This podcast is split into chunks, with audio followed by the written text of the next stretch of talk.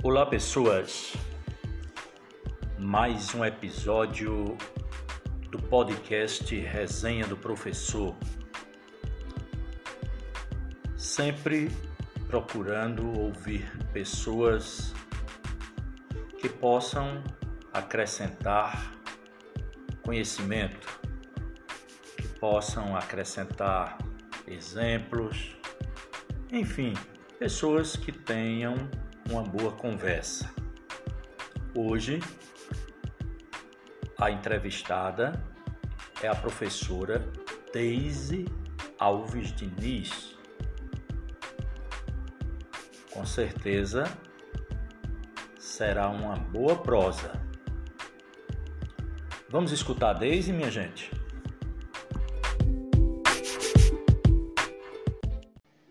Pois é, queridos e queridas ouvintes do podcast Resenha do Professor, que podem nos escutar tanto na Pedra FM, aos sábados, sempre às 8 da manhã, como também nas plataformas digitais do Spotify, do Google Podcast, principalmente. Hoje, estou muito contente de reencontrar, apesar de estarmos próximos geograficamente, mas fisicamente a gente demora né, a nos encontrarmos. Então, hoje eu vou conversar e vocês vão ouvir muita coisa interessante né, da professora Deise Alves Diniz. Seja bem-vinda ao podcast Resenha do Professor, querida professora Miss Daisy. Muito obrigada, Dom César, pelo convite. Sinto-me honrada em poder participar e também quero lhe parabenizar pela iniciativa. É um, uma iniciativa e tanto. Deise, eu, é, eu sei que as suas origens, né, até porque você tem uma ligação assim que eu acho muito legal, uma ligação bem forte, profunda mesmo, com suas raízes, né? Com seus pais, que felizmente estão lá saudáveis, não é isso? Então você tem uma origem muito familiar e uma origem rural, não é? Como é que tudo começou né, nessa sua, no seu nascimento, antes de você nascer, seus pais? Nos fale um pouco dessa sua história lá no comecinho, né, entre seu pai e sua mãe, né, que deram origem a uma pessoa tão maravilhosa. Ok, Dom César. É, veja bem, poucos sabem que, na verdade, eu nasci em São Paulo. Né? Eu nasci em São Paulo em 1968, no dia 26 de julho, né? estou de aniversário esse mês. E meu pai saiu daqui na época, na década de 60, aliás, em 58, na época da, daquele êxodo, né? Onde as pessoas saíam daqui para São Paulo por conta do aumento da industrialização. E lá conheceu a minha mãe. Minha mãe, natural do, do litoral de Caraguatatuba, que também saiu do interior para trabalhar na indústria. E lá se conheceram em uma indústria chamada CISPER, que fabricava na época garrafas coisas de vidro, e essa empresa ainda hoje existe. Então, lá se conheceram, lá se casaram e nasci em São Paulo. Eu também, não só eu, mas também meus dois irmãos, é, o casal de irmãos gêmeos que eu tenho, Denise e Renato. E em 77, quando eu já tinha nove anos de idade, eles vieram e se estabeleceram aqui, em Pernambuco, no município de Buíque, onde o meu pai tem um sítio até hoje, e até hoje eles residem lá. Ok, mas as origens dos, da, dos seus pais, né? Quem é Alves? É sua mãe, é? Os dois. E é interessante. Co né? Coincidentemente, os dois são Alves. É, Diniz é uma família assim bastante conhecida, né? É, aqui na, na, lá na cidade da Pedra, né, isso, né, um dos fundadores daquela cidade, então o sobrenome Diniz, assim, de pessoas é, muito, pessoas legais, pessoas, gente cara mesmo, né, e você é mais uma dessas. Então, então são os Diniz dessa região mesmo, né, de Pedra, Buíque, não é isso? Isso. Ô, Deise, e aí, aí, pronto. Então, você, sua infância foi basicamente onde? Depois que chegou de São Paulo, não é verdade? Já, não é, já era uma garota né, crescida, não é isso? E como foi esse período aqui no, no sertão? Pronto, é, como eu te disse, em 77 a gente chegou no município de Buíque, e o sítio dos meus pais é próximo ao distrito de Guanumbi, mais conhecido como São Domingos, e eu estudei, então, quando eu cheguei aqui, eu cursava a terceira série primária naquela época. E eu terminei, como se dizia, o primário lá em São Domingos. E fui estudar em Buíque. Naquela época havia transporte. Foi quando, logo no começo, né, dos transportes de estudantes. Então, eu, eu estudei quinta e sexta série lá. E só vim para pedra no, na sétima série. Eu estudei no Brasiliano, sétima e oitava série, e o magistério também. A minha parte assim de, de escolaridade ficou dividida assim, né, entre Buíque e Pedra. Ah, então, aí você fala em magistério, né? Hoje depois transformaram a nomenclatura, né, em normal médio, mas era um curso muito interessante, né? Não era desde, não sei se era, você com essa, essa percepção, não é isso? Excelente. Meu Deus, o professor da minha época, que, que fez magistério, que ainda hoje está na ativa como eu estou. Né? Eu estou na gestão, mas é, isso faz pouco tempo. A gente compara, não é desmerecendo as faculdades de hoje, não.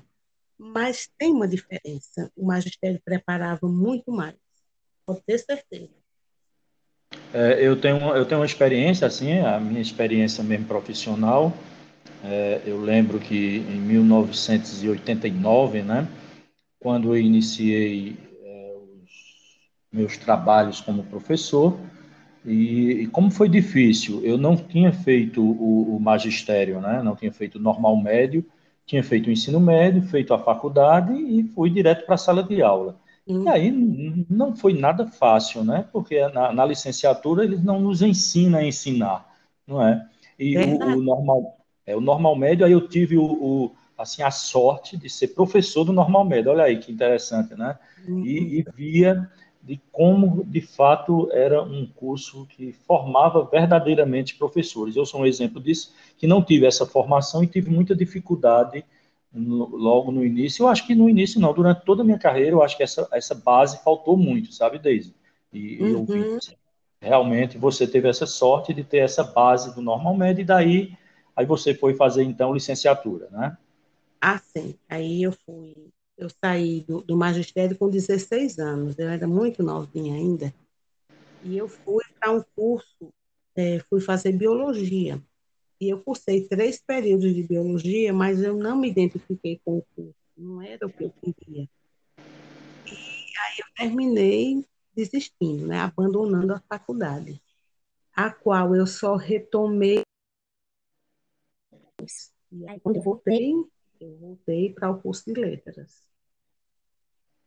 E aí, emplaquei, e aí, né? E aí me identifiquei demais.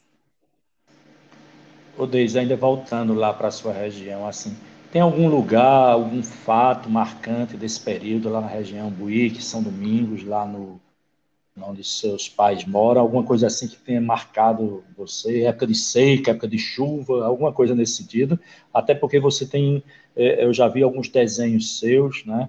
Você tem uma ligação muito forte com essa paisagem árida, né, do nosso, da nossa região. É, de fato, eu, eu, eu me atrevo no mundo das artes, né? E eu digo me atrevo porque o, o, o, artista, ele nunca acha que é artista, né? Ele só acha que faz alguma coisinha aqui e ali. E eu realmente eu faço esses desenhos e a, me inspiro muito na paisagem, né? Porque Buíque é agreste, né? Buíque não é tão seco a parte do, da cidade, né? Mas eu moro na parte que popularmente é conhecida como Ribeira, é Ribeira mesmo, viu? Não é Ribeira, né? E a parte lá onde pega o rio do Mororó, então aquela aquela parte ali é realmente seca. E eu tenho lembrança, sim, da época das emergências, né? O pessoal jovem não sabe o que é isso, não. O pessoal de agora sabe o que é auxílio... É, emergencial. Auxílio emergencial, é. Mas na época, o governo não dava dinheiro se a pessoa não trabalhasse, não. Sabe? Não existia essa política paternalista, não. E tinha, né, o pessoal na, na seca que cavavam barreiros, barragens, açudes, né? E eu tenho muita lembrança desse tempo. Era um tempo assim meio que angustiante, sabe? Não, não era. Eu não lembro isso com saudosismo, não. Isso marcou sim ali a, a minha infância naquela região. É, necessidade realmente eu nunca passei, graças a Deus, né? Meus pais eles sempre tinham, né, assim, criatório de, de, gado e graças a Deus era muita fartura. Mas eu lembro, assim, do desespero do meu pai nos anos de seca mesmo. Tem, tem esse fato, mas também tem um fato curioso que sempre me, me chamava a atenção, é que São Domingos tinha um, um, um senhor é, chamado Manuel Badega, que ele é pai de uma grande amiga minha, professora, colega, né? Nossa, Elisa, Elisa Candieiro, é assim que ela assina. E como o pai dela era conhecido por seu né, é, então ele foi fez parte do bando de Lampião, né? Inclusive acho que ele foi o último cangaceiro que foi o último a falecer. E aí eu ficava assim com aquela vontade de perguntar as coisas para ele, mas eu não me atrevia, né? Jamais. Mas eu tinha assim muito muito respeito por ele e até hoje tenho, que ele é muito amigo do meu pai, é, meu pai e ele eram muito amigos. Aí tem esse fato, né, curioso, que eu morava, eu residia lá na região onde tinha um cangaceiro de Lampião. E eu achava isso assim o máximo, né? Eu ficava assim muito, muito empolgada com isso. Muito simbólico, né? Verdade. A gente conhece mais ou menos a história. E Lampião faz parte, apesar de ser muito antes, né, da, né, muito antes de nós, da nossa história de vida, mas sempre fez parte né, do nosso imaginário, né? Não é desde Lampião, Maria Bonita, um personagens muito fortes, né, da nossa na nossa memória. E assim, é, após ouvir a fala de Daisy né, sobre suas origens, sobre Lampião, Candeeiro, enfim, a gente vai continuar a nossa conversa que o assunto tá bom. É, Daisy, como já nos relatou, é, é nasceu em, em outro estado, né, no Sul Maravilha, digamos assim, como era conhecido, e se tornou buiquense, pernambucana de coração, né? Mas já muito cedo já viajava, né? Já veio de São Paulo para Pernambuco. Talvez seja por aí que ela goste tanto de viagens, não é isso? E, e vinhos também. Os vinhos a gente fala depois. E viagens, que, que interessante, né? O que é que todo mundo gosta de viajar, mas é claro que às vezes a gente viaja, uns viajam por trabalho, outros viajam por lazer e outros viajam né, com um olhar mais aguçado, não é, Deise? né, sobre a, a, a região para onde, onde vai. Então, nos fale de suas viagens, desse seu prazer em viajar, por onde é que tem andado, por onde é que andou e por onde ainda quer andar. É muita coisa, viu? Verdade, Dom César, verdade. É, meu nome é Deise, meu sobrenome é Viagem. Eu gosto mesmo de viajar. É uma paixão minha. E às vezes eu, eu brinco aqui com, pessoal de casa, eu digo, gente, a minha única frustração de ter nascido pobre é não poder viajar o mundo inteiro, né? Uma vida, é, é uma existência só é muito pouca a gente viajar o que gostaria, né? É, essa minha paixão por viagem, Dom César, ela, ela não é tão antiga, não, sabe? Ela não é tão antiga. É, eu, quando comecei é, no Estado como professora, eu comecei no primário, aí depois peguei hora-aula, foi, foi todo um, foi um, uma escalada, na verdade, né? E quando eu cheguei no, no ensino médio, eu comecei a dar aula de língua estrangeira E aquela velha história, né? Que em terra de cego, quem tem um olho só é rei. E na época, o IC só tinha uma professora de inglês, que era a dona Guiomar, que é uma pessoa maravilhosa. Foi minha professora, depois colega de trabalho. E quando eu cheguei em Buíque, dona Guiomar estava já próximo de aposentar, e acabou que eu, pela, por me identificar com a disciplina de inglês, eu comecei a dar aulas de inglês. E aí, quando a gente dá aula, a gente tem a parte cultural, né, da, da língua, não é só gramática, não é só vocabulário. E aí eu comecei a ver aquelas paisagens bonitas dos países de língua inglesa, e ali eu comecei a me interessar.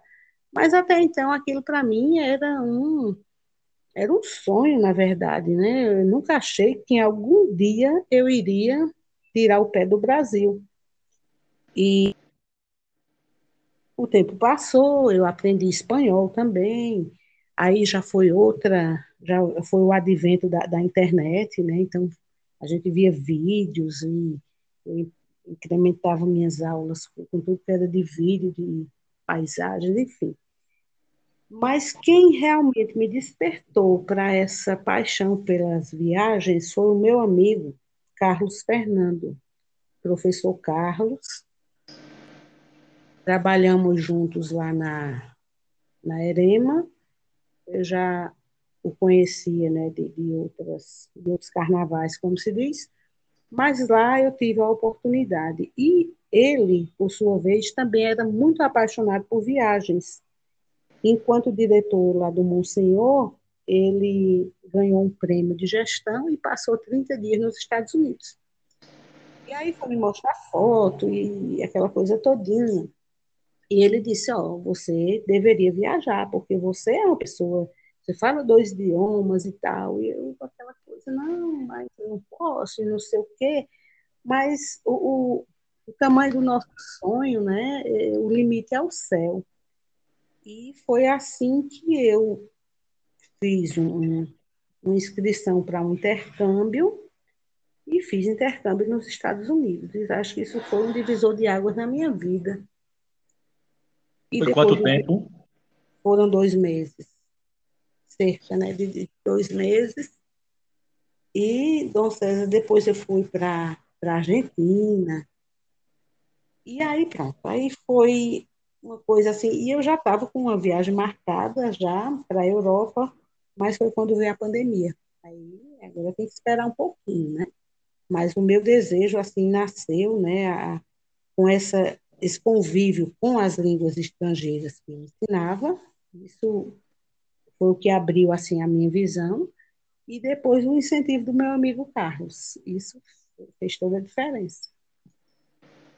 Nosso amigo Carlos, né, de saudosa memória, não é isso? Sim, sim, de saudosa memória. Ah, e também eu não devo deixar de mencionar o incentivo do nosso amigo Tom, José Hilton, que é de Buíque, mas trabalha aqui em Arco Verde, e é a pessoa responsável por os programas lá de, de, de língua estrangeira na, na GRE, aqui em Arco Verde. Ô, Deise, mas vamos, vamos voltar para os Estados Unidos. Né? Você, falou, é, você falou aí é, que foi um, um, divisor de águas, especificamente, né? não tanto pelo tempo, né? talvez esses dois meses tenham significado um tempo assim, né? ficou muita coisa. É, mas você foi exatamente para onde? Como foi essa viagem? Você foi para São Paulo? Nos parecem detalhes da viagem mesmo, okay. que é tudo muito novo, né? Tudo, eu gosto muito de escutar. Eu acho que nossos ouvintes gostam também de escutar. Se a gente não viajou, mas pelo menos a gente fica imaginando como deve ter sido. Ah, sim, sim. Inclusive, antes de eu detalhar essa viagem, né?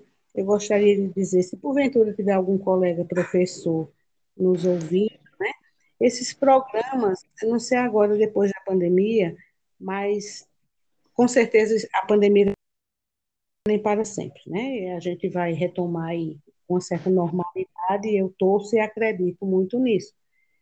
Então, tem muitos programas do governo federal em parceria com órgãos de outros países que abrem, né? Periodicamente eles abrem inscrições. Então, tudo começou com um edital né, que eu recebi, não eu recebi não, que eu encontrei por, por acaso.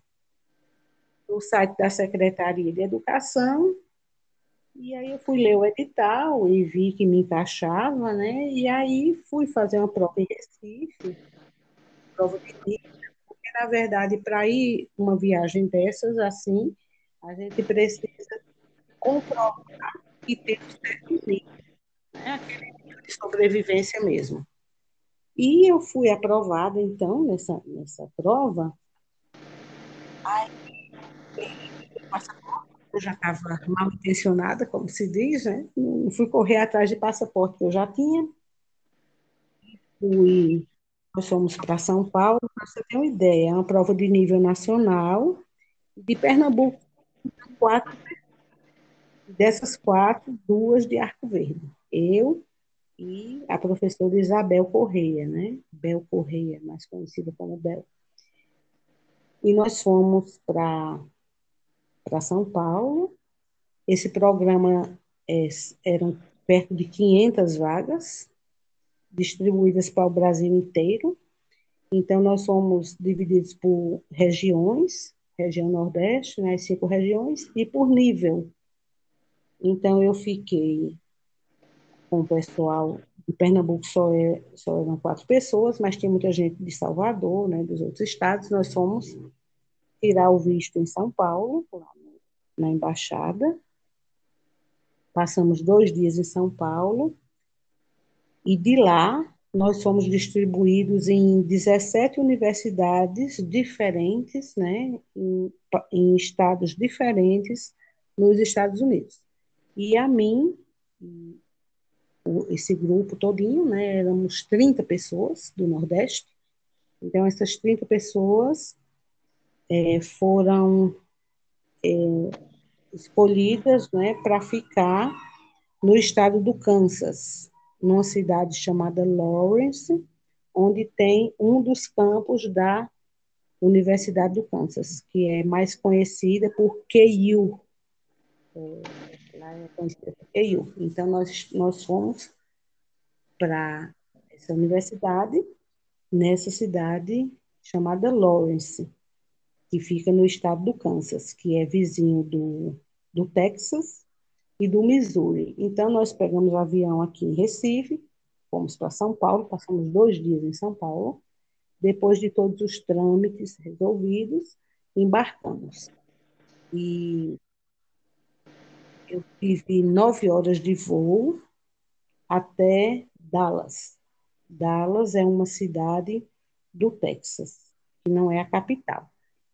E de lá, de Dallas, nós pegamos um voo comercial para Kansas City, que é uma cidade que fica uma parte no Kansas e uma parte no Missouri. Ela é uma cidade de fronteira, uma parte pertencente a cada um dos estados.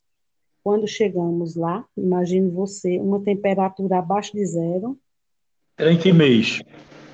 Foi em janeiro, pleno. Em janeiro, então, auge do inverno na Americana. É, só para localizar né, geograficamente, o Kansas fica mais ou menos no centro dos Estados Unidos, é, né? Middlewest, uhum. que eles chamam, né? Região do Middlewest. E em janeiro, auge do frio, hein? Imagina, saindo do verão tropical de, né, da região nossa para o Kansas foi um, um, choque térmico. E fomos recepcionados pela neve. Né? Já chegamos nevando. E de lado desse outro aeroporto da, de Kansas City, nós pegamos uma van e ainda fizemos, acho que em torno de uma hora e meia, duas horas de van para Lawrence.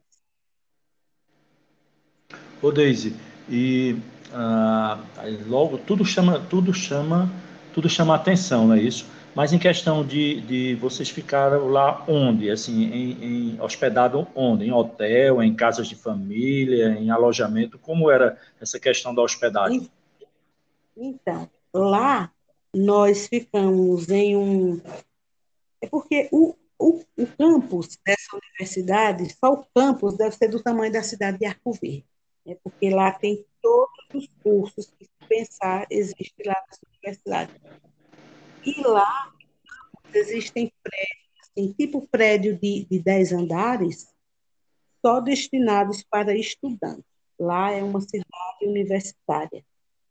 E aí, um desses prédios, agora, ele tem a estrutura de um hotel. Né? Tem refeitório, tem é, academia, inclusive piscina, mas a piscina estava congelada, né, naturalmente, porque nós pegamos uma temperatura de 19 graus negativos. Isso dá para imaginar, para descrever em palavras, só sabe estar na situação. Então, nós ficamos nesse hotel, é, aliás, não, não chama-se hotel, não. Tem um outro e que equivale assim à, casa de estudante, como se fosse né, uma residência de estudante. Então, e aí passaram-se o tempo, vida social, tinha tempo assim para sair, porque é tudo muito diferente, como era lá. Cidade é uma é. cidade pequena que vocês ficavam, ou ficava pequena. só no? Uhum, mas saíam da cidade? O pessoal saía. Final de semana teve gente que foi para Nova York, teve gente que foi para Miami. É, Kansas City, que é a cidade mais próxima, é uma cidade de porte, assim, de grande porte. Só que eu, particularmente, não saí. Todo o tempo saí para Kansas City, que tinha a parte cultural, né, do programa. Então, nós visitamos muitos museus, nós fomos ao teatro, é, nós fomos, porque lá a cidade de Lawrence é a cidade, é a capital mundial do basquete, né? Foi onde nasceu o basquete. Então tem lá um, um estádio enorme onde acontecem os jogos. E no dia que tem jogo de basquete em Lawrence, fica como se fosse é, um comício, como se diz aqui. Né? Antigamente que tinha os comícios né, dos grandes candidatos, então fica aquela loucura, né? aquela efervescência. Eu tive essa oportunidade. Ou desde a alimentação. Um alimentação. alimentação. Sentiu muita diferença? Não, os hábitos são bem diferentes. Né? A começar pelo almoço, que lá é chamado de lanche, né? O lanche para a gente é uma coisinha que a gente come entre uma refeição e outra, né? E o lanche de lá é o almoço, que por sua vez geralmente é um sanduíche. A, a refeição assim mais importante do dia lá é a janta. Então tem muito hambúrguer, muita batata frita, é, muito macarrãozinho de copo, é, essas coisinhas que realmente eu não gosto. Eu confesso, eu senti muita, muita saudade de um prato de macaxeira com carne de sol, um prato de cuscuz com leite com charque, sabe? Eu, eu senti falta, senti mesmo. Não vou mentir para você. É no caso lá, muito fast food, né? Assim que se fala, não é isso? É. E o café da manhã, pelo menos, pelo menos que a gente vê nas séries, café da manhã também é bem com muita substância lá, né? Com muita coisa café da manhã lá, onde eu estava, porque assim, a região lá tem muita influência mexicana, a culinária, né? Tem muito cominho, muita pimenta na comida. E o café da manhã lá é estilo buffet. Então a gente mesmo que se servia, né? Aí tem cereal, tem iogurte, era bem, era bem farto. Era bem farto o café. Bem variado também.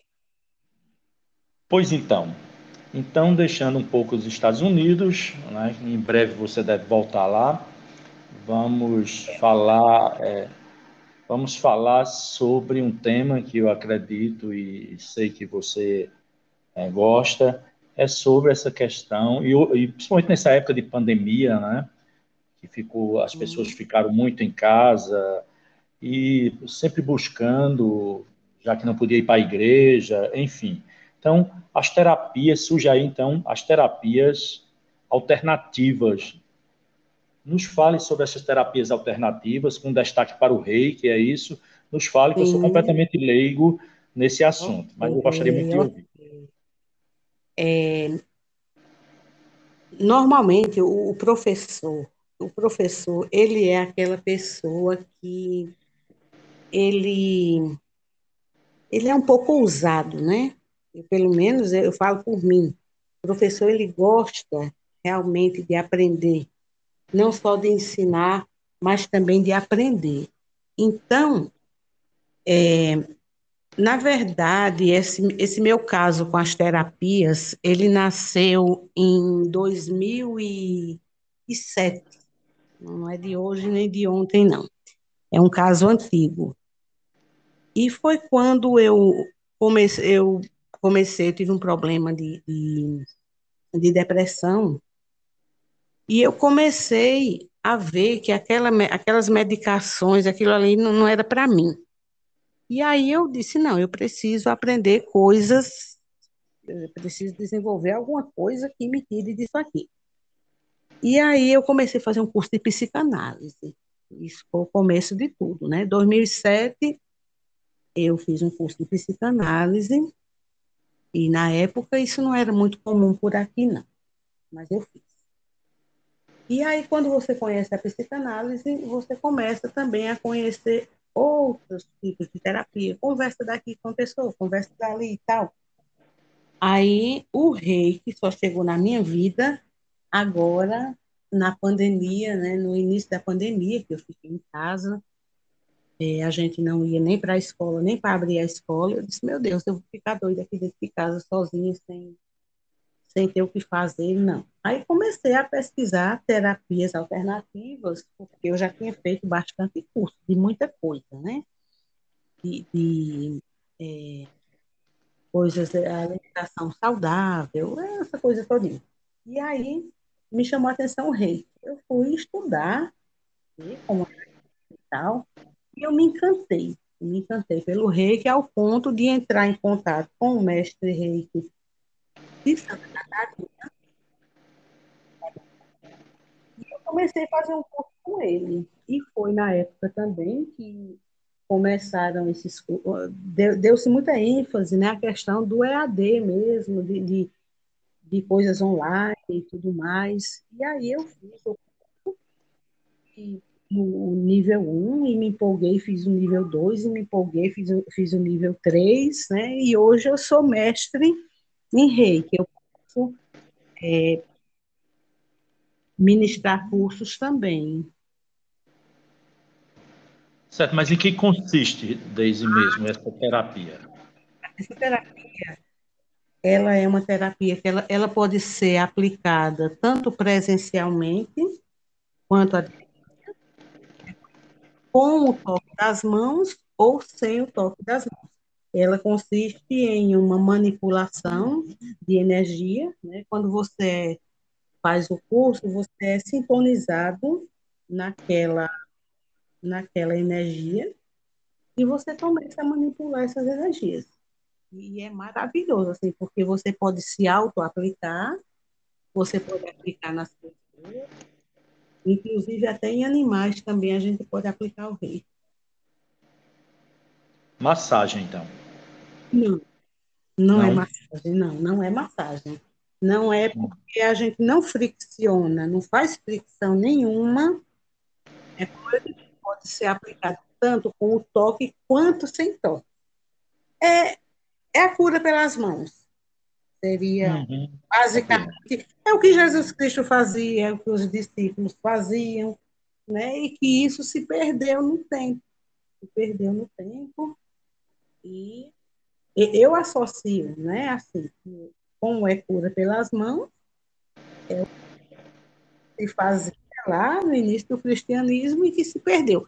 Agora, os médicos, as pessoas não elas não mencionam isso, né? Esse fato não. Eles não associam com cristianismo, não, com religião, de forma alguma.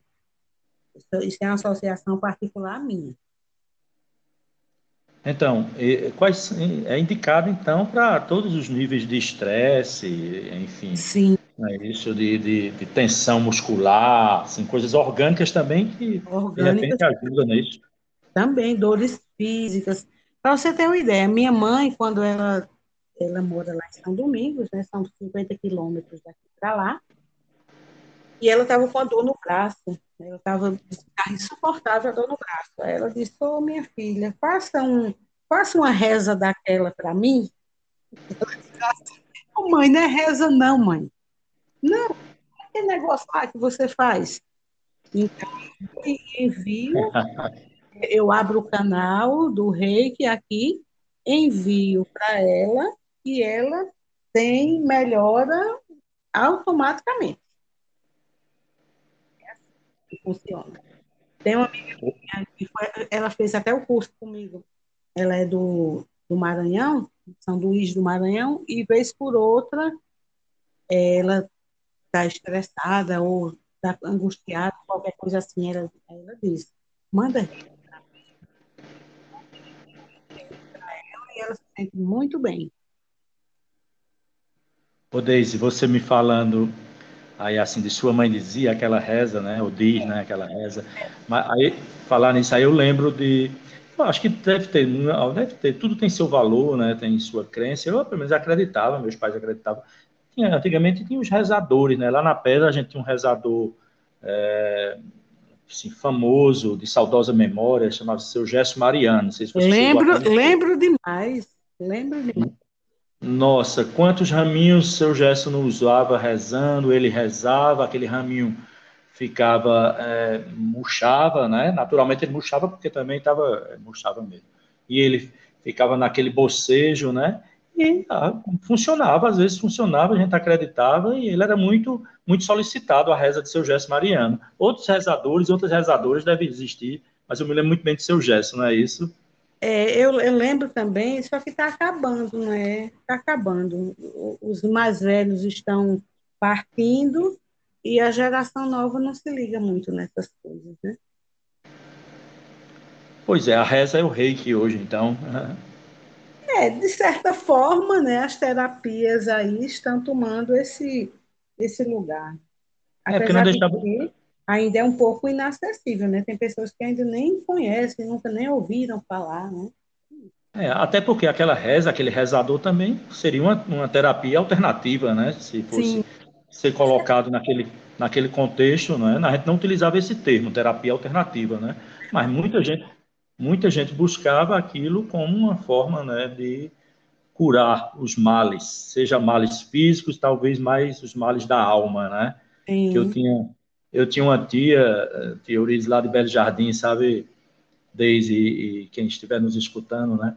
Ela, ela reclamava de uma dor nas pernas, de, de dores no corpo, enfim, mas ela dizia né, que a dor que ela que mais sentia, a dor mais doída, é a dor da alma. É eu achava isso tão interessante. É verdade. E aí o remédio para a dor da alma é meio difícil de achar. Ô, ô Deise, mas voltando ainda um pouquinho às suas viagens, aí eu sei que você também tem outra paixão, a gente siga o nosso roteiro, de vinhos, né? Vinhos, né? Vinhos são é uma bebida muito antiga, né? Que acompanha toda a humanidade desde que a humanidade é a humanidade, né? Então nos fale mais sobre seu gosto, né? Por vinhos, né? Os, quais são os, os preferenciais? Certo, falarei. É, de antemão, né, antes de começar a falar dos vinhos propriamente dito, é, eu diria o seguinte: eu não fui criada em um ambiente, é, digamos assim, onde se consumia bebida alcoólica, né, de forma alguma. Meu pai, hoje ele tem 86 anos, e eu nunca vi meu pai tomando nem um copo de cerveja. Ele comentou assim que ensinou para a gente que bebida não seria uma das melhores opções. Né? Tanto é e na minha casa ninguém bebe. Eu digo na minha casa assim, né? Pai, mãe, irmãos. E eu criei assim. Mas depois de um certo tempo, a gente vai vendo que não tem que ser assim, exatamente. Né? E quando eu estive na Argentina, eu provei o vinho argentino. É, fazia parte do, do, do, pacote né, de viagem, é um, era um show de tango, juntamente com um jantar regado a vinho, um jantar à la carte. É um negócio muito, muito bacana. E eu tive né, a oportunidade de provar o vinho. E eu provei, né? Tomei um copinho, tanto é que eu só tomo uma taça, né? Se eu abrir uma garrafa de vinho, se tiver quem me acompanhe, muito bem. Se não, é uma tacinha e acabou, não fala mais isso, no máximo duas.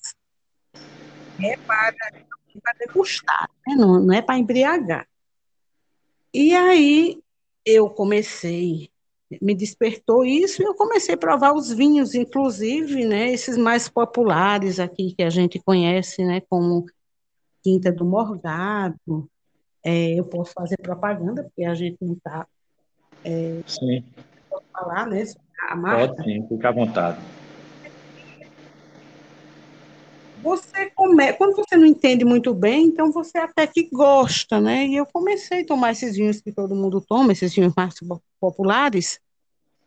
Mas aí eu quis ir mais além. Eu comecei a provar os importados.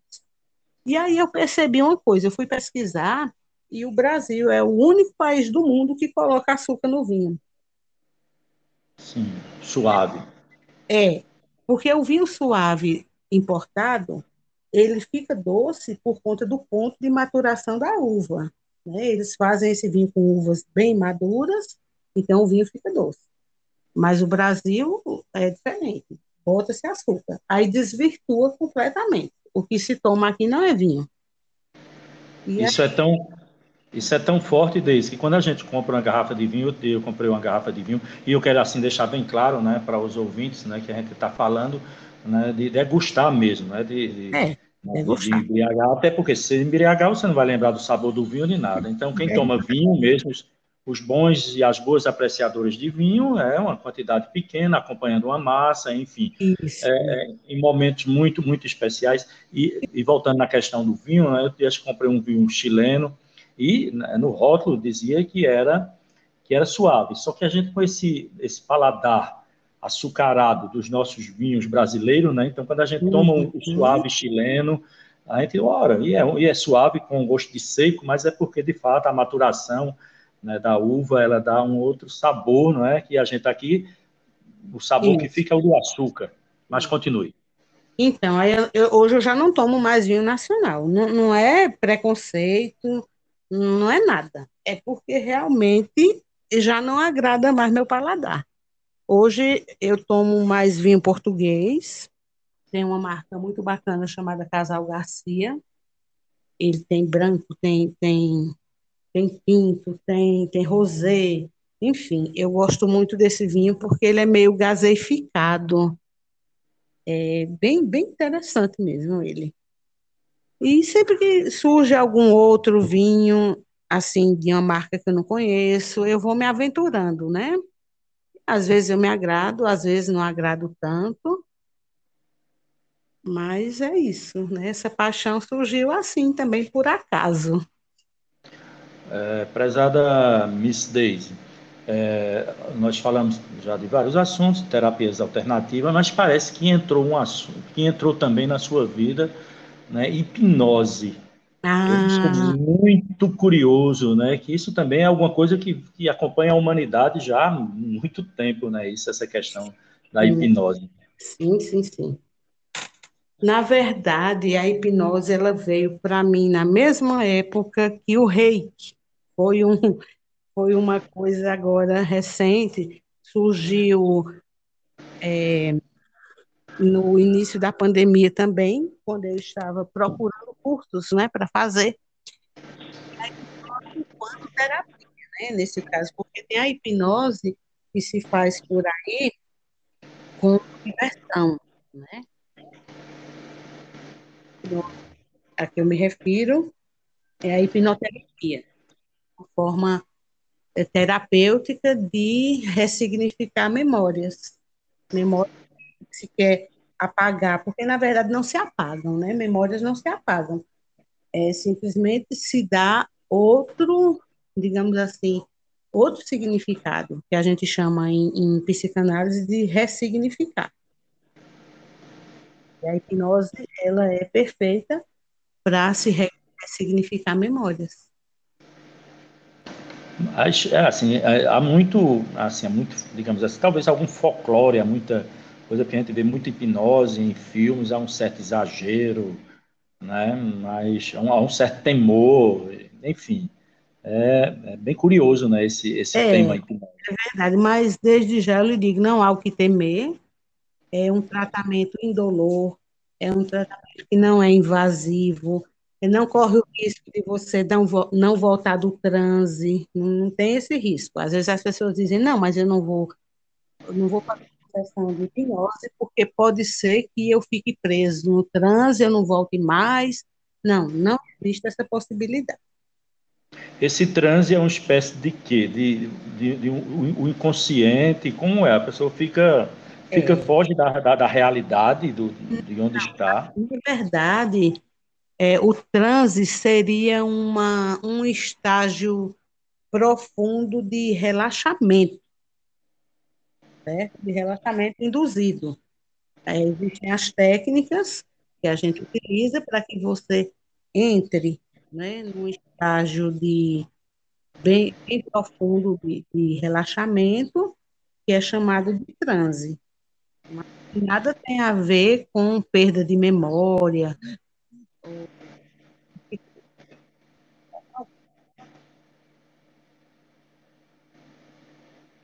Ô Daisy.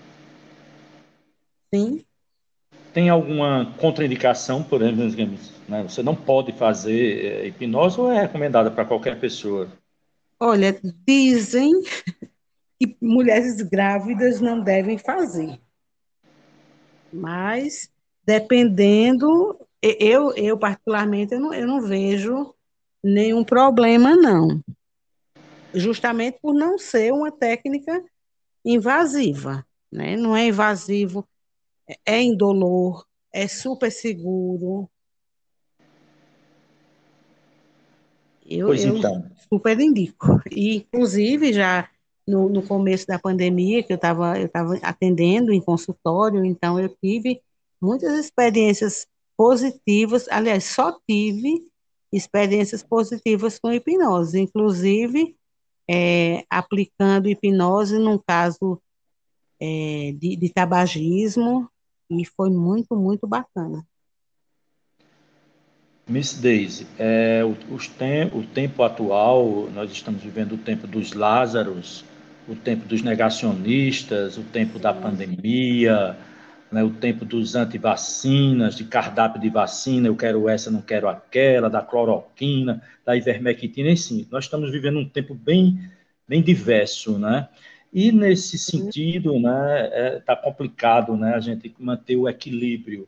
Verdade. Pois bem, pois bem, é, e um, você é, é, é, pode nos falar de uma leitura que você fez sobre um livro, A Arte de Viver, contribuição para vivermos melhor, em que esse, esse, essa leitura ela ajudou a você e ela pode também nos ajudar né, nesses momentos tão turbulentos pelos quais estamos passando. Nossa, é, esse, esse livro, né? Ele é de um filósofo grego chamado Epíteto. Tem alguém que pronuncia Epiteto, eu não sei realmente qual, qual das duas pronúncias é a correta, ou acredito que as duas, depende de onde você estiver. E Já esse duas. Já, né? Pronto. Então, ele, é, ele foi um filósofo grego que viveu é, em, dois, em 135, no ano 135 depois de Cristo. É, ele nasceu em 50 da nossa era e morreu em 135. O cara viveu aí 85 anos, né? Se não me falham as, as contas. E é um livro assim maravilhoso, maravilhoso. Eu acho que todo mundo deveria ler esse livro esse livro, ele é um manual sobre como você viver melhor, mais contente, mais tranquilo, né, com sabedoria, com dignidade. Ele fala também sobre a necessidade de nutrirmos boas qualidades morais. E tudo isso nos ajuda a enfrentarmos os desafios do, do dia a dia. É um livro que fala sobre ética, sobre você alcançar a serenidade e, e quebra a felicidade. Eu acho que ser feliz é algo que todo mundo deseja. Concordo? Nos tempos, e nos tempos atuais, mais ainda, né? Diante de tanta coisa que a gente está vivenciando, né? Sim, sim. E esse livro, né, ele atravessou séculos e ele chegou até nós. É maravilhoso. Então, ele, ele traz aí essa receita, digamos assim, de felicidade. Como é difícil, né? Ela existe mesmo, desde a felicidade? Existe, Dona César, claro que existe, não tenha dúvida. Ela existe, ela é real. O dinheiro traz felicidade? Olhe, há quem diga que não traz, mas manda buscar. certo? Eu diria que o dinheiro, assim como a saúde, assim como as boas relações, né? Ele, ele complementa, ele implementa, né? Mas ele sozinho não, porque se fosse assim, pessoas riquíssimas não ficariam depressivas, não se suicidariam, não é verdade? E, e, e, os pobres e os pobres seriam todos depressivos, né? Também, ou, ou todos iriam se suicidar, já não existiria mais pobre no mundo. Então, eu acredito que ele exerce o papel dentro desse contexto, como outras coisas também. Há uma canção que diz que felicidade é uma felicidade é uma casinha pequenina. É uma casinha, uma casinha é. Qualquer lugar que se ilumina quando a gente quer amar. É. Quer amar. Pois é, então que, que esse significado de felicidade realmente existe. Eu perguntei assim para você, mas era mais para provocar. É claro que a felicidade, claro que ela existe, né? Nesse, nesse existe sim. Tudo, né? E esse conceito, ele, ele, ele é diferente de uma pessoa para outra, né? Ainda temos tempo, porque eu estou meio perdida aqui no tempo, mas se tivermos tempo, rapidinho, contar aqui uma história. É, Conte a história. Rapidinho, é coisa rápida. Isso, já. Tem uma, uma, figura chamada Dona Helena, que ela fazia os serviços lá no, no sítio dos do meus pais na época, e ela é bem jovem, acho que deve ter a minha idade, ou se tiver mais, é, é pouco, se tiver menos também. Pessoa simples, né? pessoa do campo, não é pessoa letrada, e eu nunca vi, e, e pessoa também é, carente, né? pessoa, eu não vou dizer humilde, porque as pessoas, ela é humilde também, mas as pessoas às vezes confundem humildade com pobreza, né? Que são coisas diferentes. Às vezes as pessoas usam o, termo humildade para dizer que o fulano é pobre, mas às vezes ele é pobre e não é nada humilde. Mas Dona Helena, sim, as duas coisas, né? Uma pessoa de, de nenhuma posse, trabalhava fazendo artesanato, aquelas panelas de barro, aquelas coisas assim, e trabalhava na roça, enfim. E eu, Dona Helena, não teve um dia para encontrar a Dona Helena para ela não estar tá sorrindo, para ela não estar tá feliz, para ela não estar tá satisfeita.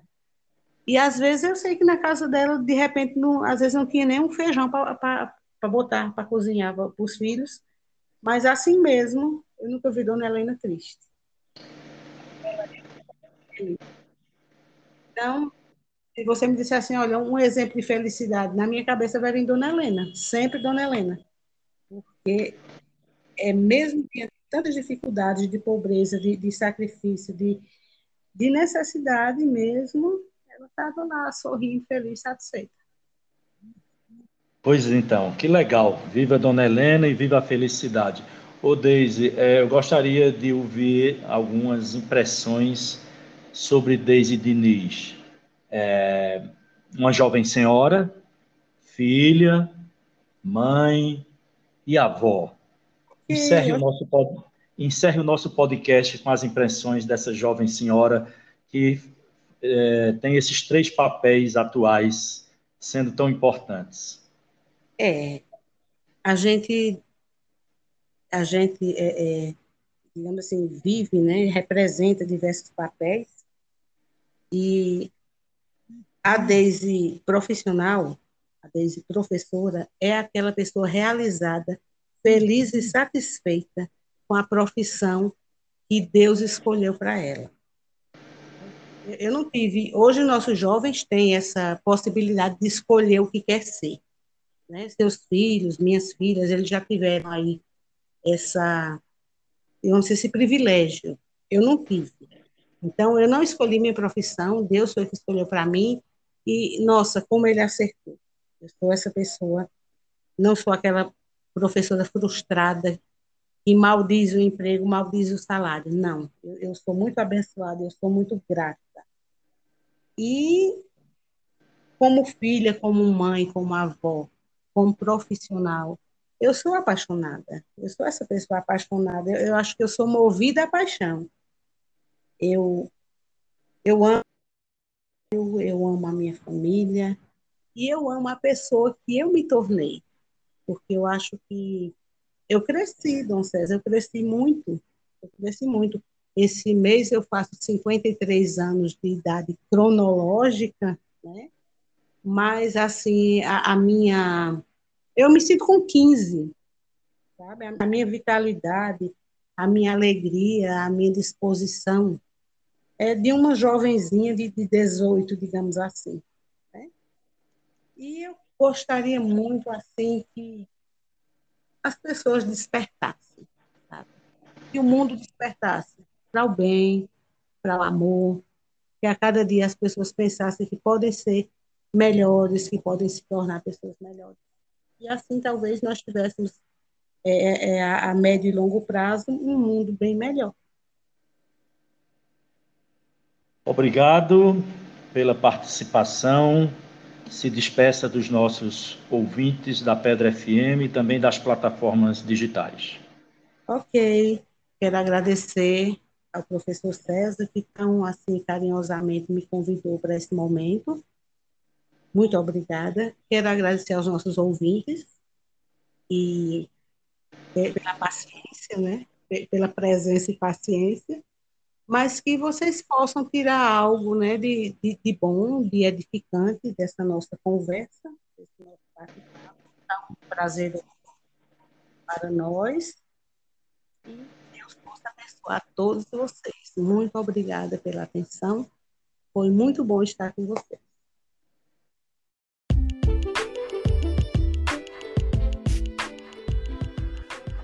Acabamos de escutar conversa com a professora Deise Diniz. O podcast Resenha do Professor